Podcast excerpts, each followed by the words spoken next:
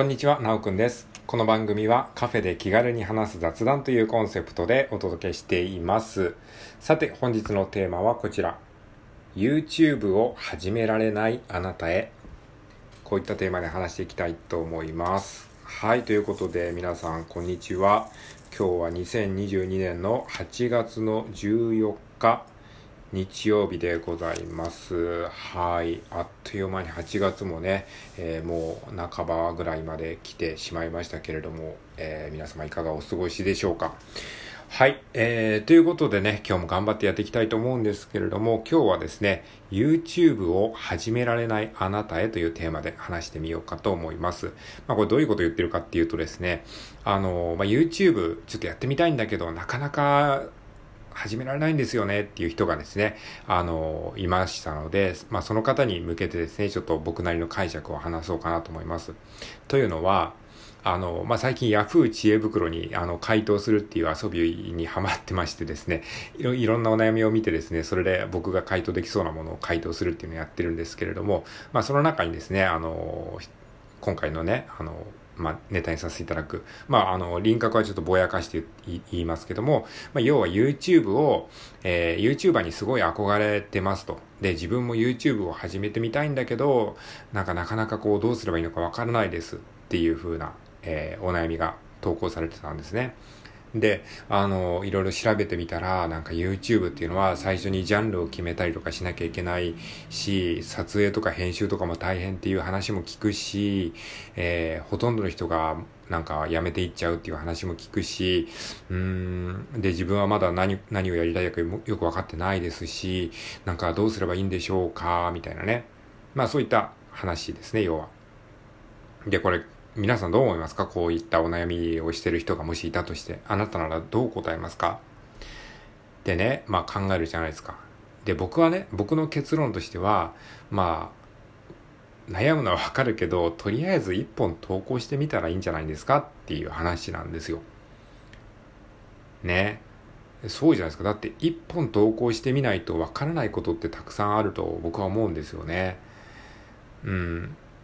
だからね、こう、考えすぎな人がすごいね、多いなっていうふうに思ってるんですよね。こういうヤフー知恵袋とかで、そういう系の悩みとかを見てるとですね、うん、なんか、将来何したらいいのかわからないですとかっていう人とかも結構ね、なんか、大きく考えすぎてるっていう人がね、すごくなんか最近多いなっていう気がします。まあ、これどういうことかっていうと、例えばね、えー野球がやりたいです。プロ野球選手になりたいです。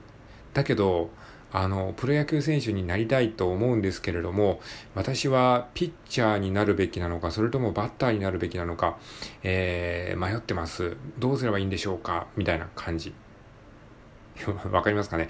いや、だから、野球やりたいんだったら、とりあえず、あの、キャッチボールから始めたらいいんじゃないんですか？とか、とりあえずバッティングセンターでなんかやってみましょうよとか、とりあえず、あの、まあ、中学生とかだったらなんか近所の、その野球のやってるところに見学に行きましょうよとか、野球部入りましょうよとかっていう感じじゃないですか。ね。そんないきなりなんか、えー私はセリーグに行った方がいいんでしょうか？パリーグに行った方がいいんでしょうか？って言ったら、えってなるじゃないですか。そういうことと同じなんですよ。例えばこれ登山で言ったらですね、えー私、登山一度もやったことないんですけれども、あのーでもなんかすごく登山家の人のテレビを見てめちゃくちゃ感動しちゃったんです。で、私も登山家になりたいって思ったんです。なので、あのーエベレストに乗りたいと、登りたいと思うんですけれども、何をしたらいいでしょうか？みたいな。いやいや、登山をしたことがないのに、登山家に憧れたからっていきなりエベレストを登ろうとはしないですよね。危ないじゃないですか。みたいな感じなんですよね。登山家になりたいと思うんだったら、あの、登山がしてみたいと思うんだったら、まずその近所の近場の山から登ったらいいじゃないですか。で、服装だってね、とりあえずカジュアルな服装でも行けるわけですからね、近所の登山だったら。まあ、そういう感じで、その、自分に今できることとか、自分が今できるハードルの低いところを、こう、設定できない人がね、すごくね、最近多いなっていう感じがしますね。だから、その YouTuber とかを見ると、あ、なんか自分にもできそうって思って、いきなりなんかこう YouTuber、トップ YouTuber みたいになろうと思思うと、なんかもう1万再生ぐらいいかないとダサいですよね、みたいな思考になっちゃうんですけど、いやいや、そんなことないですから、YouTube ね、始めたらわかると思いますけど、そんな1万再生とかね、もう全くいかないですからね。もうなんなら0回再生とかね、1回再生とか、しかもそれ全部自分だったりとかするっていうこともね、もう全然普通にあるんでね。っていうね、ことがね、どうしても見えなくなっちゃうんですよ。だから、えー、もう一度まとめるとですね、YouTube をやりたい、YouTuber に憧れてます、自分も投稿してみたいって思うんだったら、YouTube にまず動画1本上げてみるんですよね。で、えー、そこで自分の実力とか、世間の反応とかがわかるので、で、それで、じゃあ次はこうしよう、次はこうしようって言って積み重ねていって、まあ徐々にレベルアップしていく感じですね。で、どうしてね、こうやってね、あの、野球とか、や、あの、山登りだったらいきなり甲子園目指さないとか、いきなりプロ野球に、えー、プロ野球選手を目指さないとか、えー、いきなりエベレストに登ろうとしないっていうのは分かりきってることじゃないですか。えー、そんなこと誰も思いつかないし、そんなことしようとしないじゃないですか。だけど、ネットに関してはどうしてか、あの、いきなりインフルエンサーを目指そうとしたりとか、いきなりこう、フォロワー10万人を目指そうとしたりとかしちゃうのはなんでかっていうと、やっぱりね、ネットって良くも悪くも距離が近いんですよね。つまり、YouTuber になろうとしても、なんか普通だったら、プロ野球だったら絶対にプロ野球選手にはなれないじゃないですか。いきなり野球もやったことない人が。だけど YouTube だったら、あの、一応条件としては YouTuber と同じ条件に立ててるわけなんですよね。つまり、同じ YouTube というプラットフォームに動画が投稿できる状態になれてるわけです。まあ、例えばこれ野球のさっきの例で言うと、あの、野球経験がないにもかかわらず、えー、メジャーリーグのマウンドにいつでも立てるような状態になっちゃってるわけなんですよね。そしたらなんか勘違いしちゃうじゃないですか。あ、自分もこう投げれるんだって。もちろんそれはそうかもしれないですけども、でも実際投げたところで全然こう、ストライクは入らないでしょうし、えー、そもそももうまず観客が一人もいないみたいな感じになっちゃうわけなんですよね。だから、これがやっぱり現実世界とこのネットの世界を混同してしまうというかぐちゃぐちゃになってしまう原因なんですよね。だからネットの世界ではすごく頑張ってる人が、こう、頑張ってるように見えなくなりがちなんですよね。えー、例えばインフルエンサーの投稿とかを見ても、キラキラした投稿しか見えなかったりとか、えー、すごく完成された編集もバッチリとできたものしか見れないとか、で、その裏には実はその、そのインフルエンサーももう何年間も下積みをしていたりとか、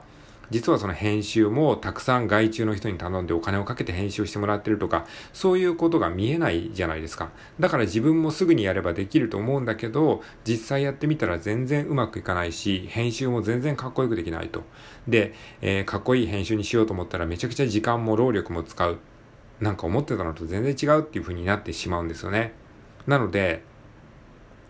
うん、何が言いたいかっていうと、その YouTuber に憧れて YouTube を始めたいって思うのはいいんだけど、いきなりインフルエンサーになろうとするのはやめた方がいいよっていう話ですね。だからとりあえず一本動画を上げてみる。まず編集とかできなくてもいいから、えー、編集はせずにとりあえず、えっ、ー、と、普通にスマホで撮ったものをそのまんまアップロードしてみるとか、まあそのぐらいのなんかハードルの低さで始めた方が逆になんか、